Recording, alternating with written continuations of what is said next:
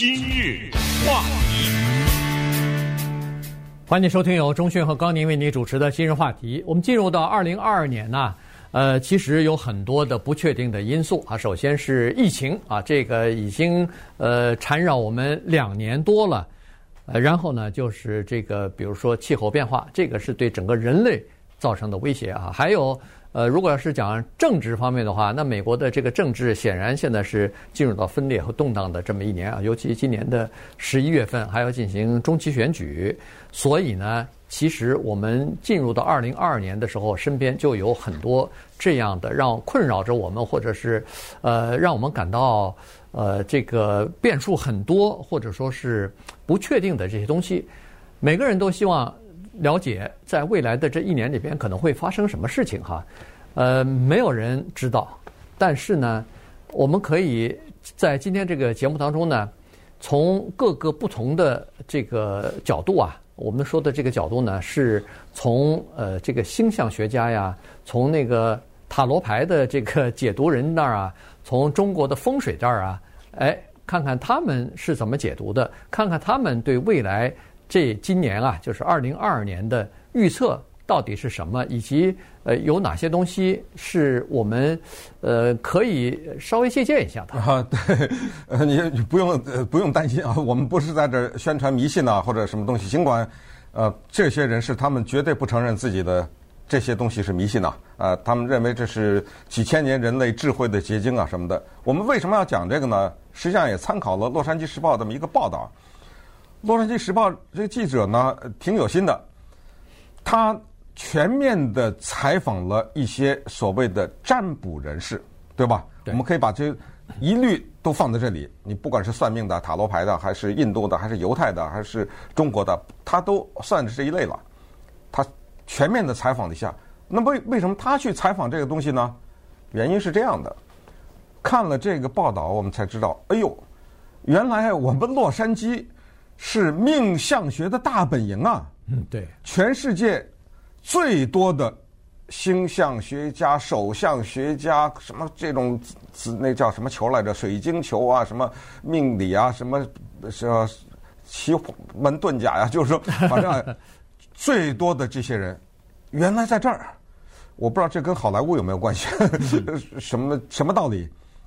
原来大本营是在我们这儿，南加州，在洛杉矶这儿呢。我们今天的目的，不是说，哎，这个按照星象学家说，二零二二年是这样的，所以你要这样的，不是这个意思。而这个呢，是提供给了我们一个非常宝贵的机会，至少我们这样觉得，是一个学习的机会。我们学习什么呢？我们学习古老的犹太人，他们认为二零二二年在他们的历法当中，在他们的。悠久的历史和传统当中，代表着什么？这一年，二零二二年，作为虎年，在古老的中华文化当中，它有什么特征？跟老虎这种动物有什么样的关系？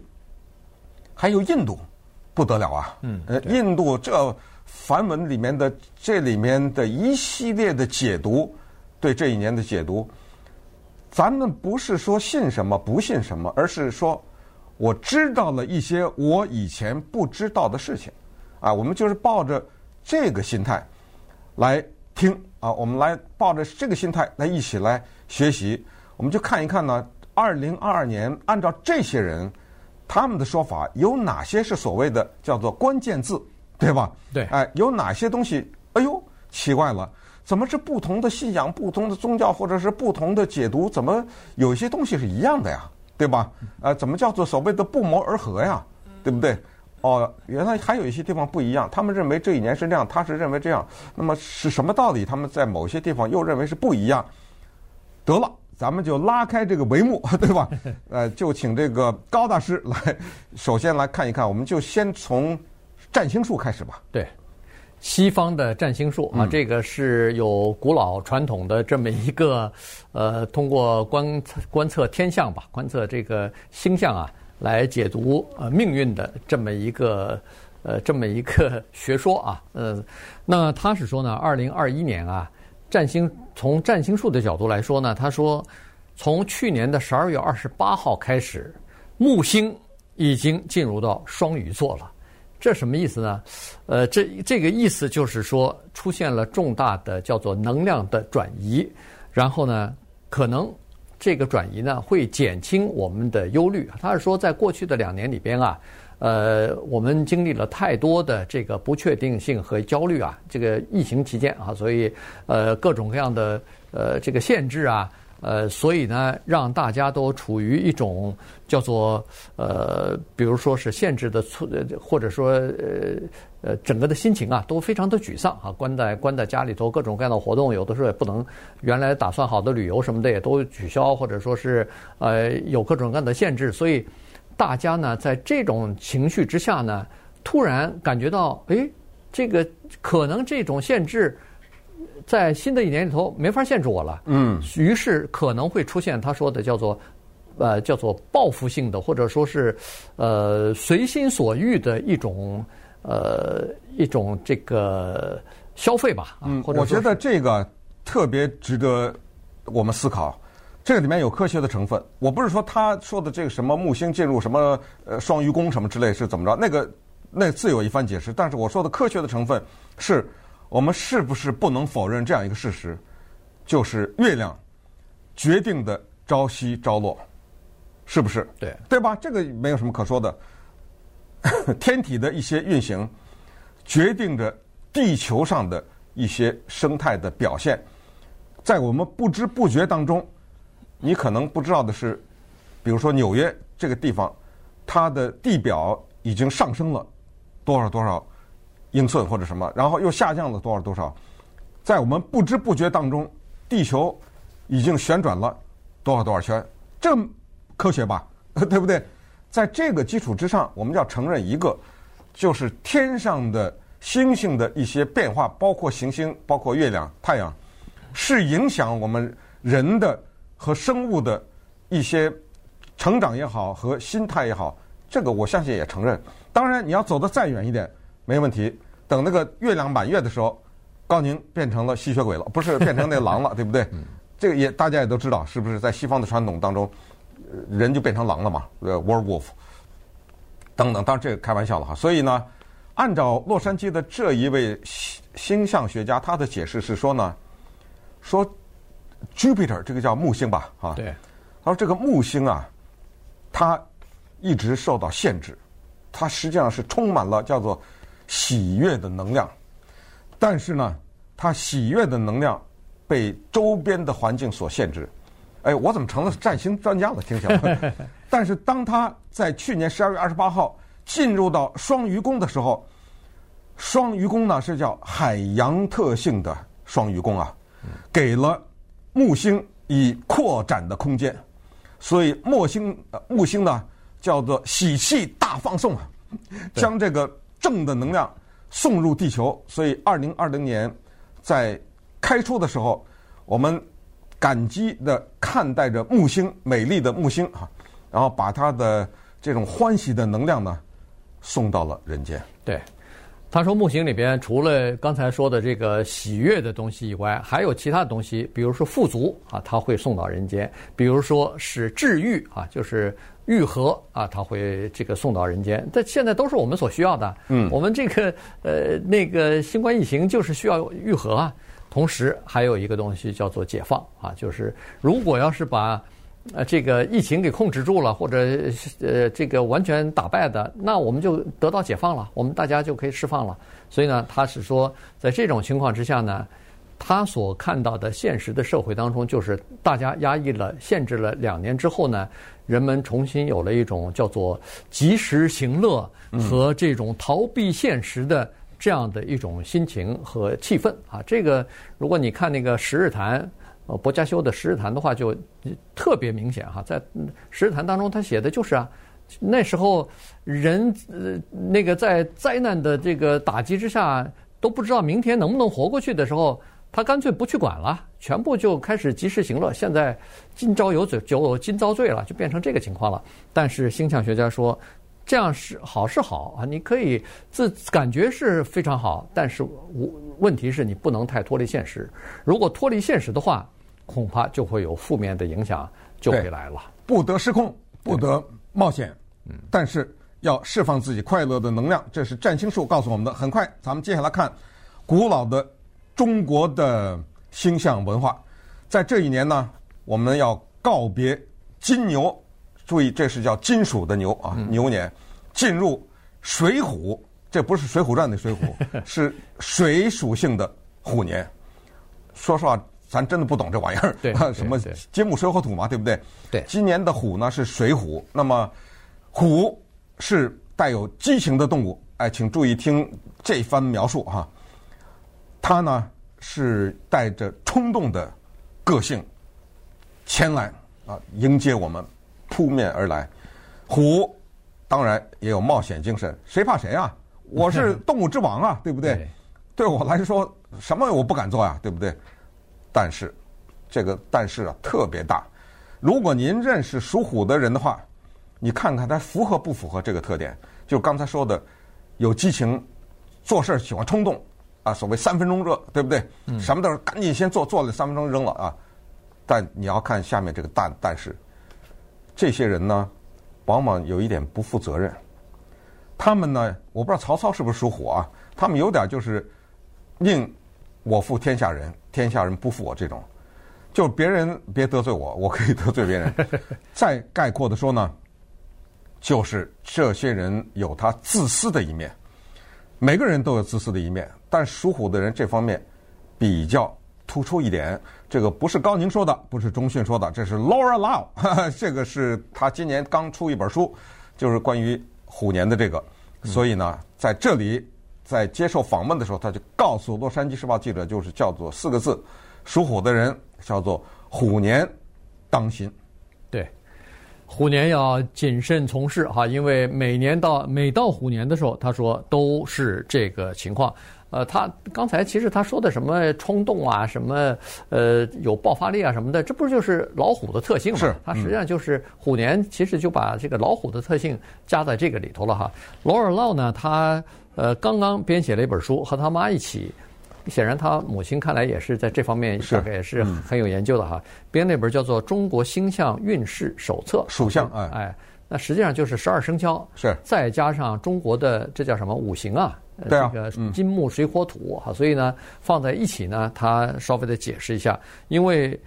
呃，老虎它保有它自己的独特的东西，性格方面的东西。但是你碰上金木水火土不同的这个元素的话呢，哎，它会改变。所以今年刚好是水属性的东西，所以呃，这个虎虎生威的东西，这个冒险的东西，没准碰上水啊，呃，以柔克刚的这种办法呢，还可以让它稍微冷静点。啊，你说的太对了，这个叫做水年制暴虎，嗯，知道吗？哎，水呢就能让暴烈的虎呢能够。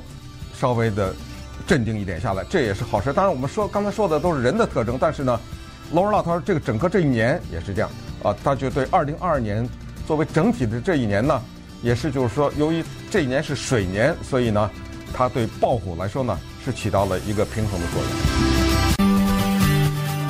今日话题。欢迎继续收听由中讯和高宁为你主持的今日话题。这段时间跟大家讲的呢是呃《洛杉矶时报》的一篇文章啊。那么他们的记者呢很有心，在进入到二零二二年的时候呢，采访了一些呃占星术的呃这些人士啊。那么从世界的几大流派当中吧，呃总结了一下啊，有一些呃代表性的东西呢，他就拎出来了。刚才说了一个是西方的占星术，一个是这个中国的。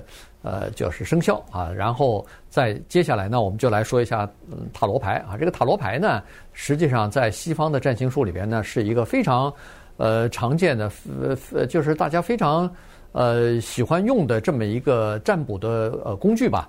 我记得好像中迅和我都还有呢哈，是吧？你有吗？多年前我对啊，多年前好像在你的教唆之下，哦、我也买了一副哈。是是是，对，那个它是这样哈，这个。呃，从塔罗牌上来看呢，他说二零二二年是叫做情侣年。为什么叫情侣年呢？它有这么一个算法：二零二二，嗯，加起来呢是六。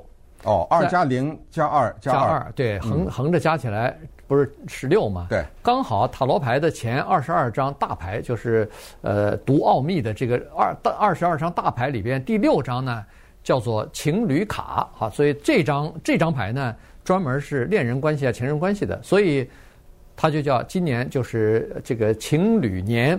那么这一年应该考虑什么东西呢？你一听大概就基本知道了，那就考虑人与人之间的，或者人和其他的。呃，和我们直接打交道的一些东西的关系了啊，除了恋人关系之外，什么工作的关系、金钱的关系，呃，社会的关系，呃，包括和大自然的关系，你都要重新的思考、重新的审视了。对，呃，你刚才说的叫什么大奥秘是吧？嗯，对，啊，它基本上呢叫做小阿卡纳牌和大阿卡纳牌啊，这个就是音译了啊。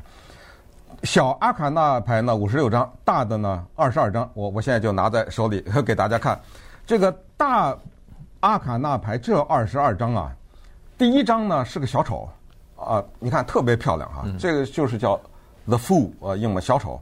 可是这张的编号呢，在塔罗牌的系列当中它是零，所以塔罗牌它有一张牌是零。小丑呢，这二十二张以小丑为首，它代表了一个人一生要走过的路，就二十二张牌全代表了。那么我们就往下看啊，如果是零是小丑的话，那么就一二三四五六就应该是第七张是第六，对不对？第编号第六的这个叫 The Lovers，它叫做情侣，就是这样的。我们看到的是非常漂亮的一张图画哈，一个穿着红衣服的和一个穿着白衣服的，两个都是女的，然后中间站了一个男的，天上呢。有一个小的天使拿着箭往下射，呃，这个大家都知道这些图画的意思。那么，如果把它引申下来，怎么说呢？引申下来的意思就是，它不光是男女关系或者情侣的关系了。真正的塔罗牌的解读，它是要扩展开来的。它是你和你的金钱的关系，你和你的职业的关系，你和你的家庭的关系，你和你的朋友的关系。你和你生活的这个社会的关系，你和地球的关系，以及最最重要的那个关系，你你能猜到是谁吗？你和你的关系，嗯，知道吧？这里面慢慢哎，咱咱拿号吧，要不开始，我就开开开始了啊！今天我就呃排队啊，没有，我这是开玩笑，我就是说塔罗牌它好玩在这个地方。你爱信不信，呃，这个没关系。但是呢，如果你钻研进去的时候，这些专家就告诉你们呢，实际上你要解读这些牌的时候，认真的解读。当然，之前要先洗澡啊，然后香汤沐浴什么之类的，呃，然后你会发现很多很有意思的、很好玩的东西。那么，二零二二年意味着什么呢？如果它是加起来等于六，是情侣牌，它就意味着就是叫做注意你和周边一切的关系。那要说到地球的话，那注意环保嘛，对不对？以及注意你自己的和你自己的关系，就是叫做跟刚才那个之前说的一样，脚踏实地，回归现实，不要因为有疫情就寻求逃避，不要做这种什么今朝有酒这及时行乐什么这种事情，反而会伤害到你自己。对。好，那除了这个塔罗牌之外，我们加紧速度啊！哦，对，时间有限了，时间有限。对，Vedic 这个是呃，吠陀啊，吠陀，吠吠吠陀。你一听这个有“陀”字，基本上都和印度脱不了关系啊。所以有“吠”字也是印度啊。对，这个字是一个口一个犬，这是狗叫的意思，本来对不对？啊，对对对，嗯，犬吠的意思哈。那么这个呢，是它是什么情况呢？它是等于是啊，呃，等于是。他的这个呃月亮神啊开了第三只眼，所以呢，他是看到了我们平常的凡人所看不到的一些东西。于是呢，他就是在他的宗教里边，月亮是恨不得是最神圣的东西了哈，在整个的星球里边的这个月亮恨不得是最神圣的东西了。那么他就说，在这个所有的我们的世界当中，月亮是为首的，是统治的。所以呢，在今年的这一年里头呢，他会用第三只眼稍微看一下你到底生活当中啊是什么东西在增加，什么东西在减少。那么他现在呢提醒我们，在今年啊，人和你的周围之之间的人的关系要重新审视，同时只要和你打交道的任何的关于，比如说是贸易呀、啊，呃，这个事业啊，什么东西，你大概都要重新审视一下你跟这些事物或者是人的关系。哎，这个跟刚才那个有点小差不谋而合啊。对，实际上再说一点，这个不是每年都需要这样吗？只不过当然了，他这个按照他们的这些说法，每年的重心不一样啊，每一年都有每一年的重点，而且再。回到刚才说的星象的那个问题，刚才说这个最早说木星和双鱼宫，顺便说一下，木星呢进入双鱼宫以后释放了喜乐，对不对？对。但是木星五月份离开双鱼宫，对啊，这是告诉大家这个消息。同时呢，按照印度这个吠陀占星呢，也有人说这把把它叫做吠陀星占啊，这是梵文呐啊，就是土星是在今年十月以前啊管理着美国。但是呢，在十月份以后，它将放开美国。那么这样的话，人们会有一种更多的自由的感觉，是不是就意味着十月份以后疫情就没了呢？是不是？对对，但愿如此啊！所以，这是古老的印度的吠陀占星告诉我们的，就是所谓第三只眼的问题，对不对？对啊，第三只眼，因为我们人呢，除了镜子以外，我们永远看不到我们自己，或者湖水啊等等啊，没有任何反射物的话，一个人永远看不到自己。但是有一个。东西有一个存在可以看到你，就所谓的那个第三只眼。那他当然既然能看到，他可能对我们的管理的作用也就更大一点。最后就要回到犹古老的犹太人的 Shmita 啊，S H，然后 Mita M I T A，这个一定要记住，这个是犹太人文化当中的重要的一个字。Shmita 叫安息啊，Shmita year 安息年，上帝造整个的宇宙，人类花了。六天，第七天休息，对不对？嗯，对。哎，那个那个休息的那个就是安息，所以按照古老的犹太传统，每七年要休一年。二零二二年就是这一年。对，每七年他的所谓的休一年是什么东西呢？就根据古老的这个犹太人的智慧呢，他们认为说，呃，一一块土地啊，为你贡献了六年的粮食的时候呢。第七年的时候，你应该让他休息一下。嗯，然后这个休耕嘛，哎，休耕啊，这这一块就轮耕嘛，这一块地就不种了，今年就让它轮空啊，让它休养生息。那么另一块地呢，到了七年以后也轮耕休息。人也是一样啊，然后呢，要把所有的税务啊，在今年你如果是轮耕要休息的话，你不生产，那你就不能交税啊，所以这个税也要税务也要免掉。所以这个呢是古老的这个犹太人他们。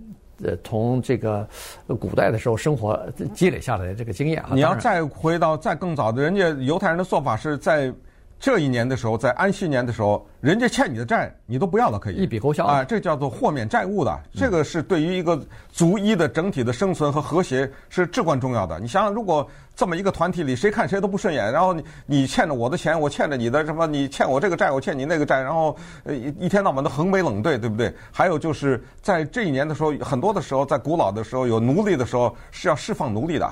呃，给一部分奴隶是要自由的，所以你看，它是一个很大的概念。这个整个的大的概念就是，像一个人的身体似的，像我们每天每分每秒要呼吸一样。你既然呼就要吸，对不对？你既然忙就要歇着，你不能永远处在一个马不停蹄的状态。我觉得这个是非常值得借鉴的，对不对？对对，史密塔他的。原意就叫 release 嘛，就叫这个释放或者是解脱啊，就是这你就你就把人家放掉。那现在呢，这个呃呃犹太教的这些宗教人士，他们呢就认为说，因为这个 Shmita 他并没有预测未来的任何的这个含义，或者他没有这方面的功能哈。但是呢，他可以用这个东西呢来解释人和环境、和大自然以及和地球的关系。意思就是说，我们还是要珍视我们生活的这个地球和这个环境，因为我们在过去的若干年里边、几百年、几千年里边呢，对整个的地球啊破坏的太多了。现在我们是不是可以逐渐的让地球稍微的休息一下，让它稍微的缓息、缓就是喘息一下啊？我们不要对它这个这个肆无忌惮的再进行破坏了。对，按照犹太人的古老历法呢，请记住，二零二二年是。五千七百八十二年对。也就是说在五千七百八十二年以前上帝创造了整个的这一切。啊所以可以从圣经一直追溯回去。呃同时呢也有一种说法就是每当到安息年的时候有的时候会有比如说嗯经济方面的一些危机以及一些意想不到的灾难。顺便说一下就是九一一袭击美国的那一年正好赶上了也是犹太人的安息年。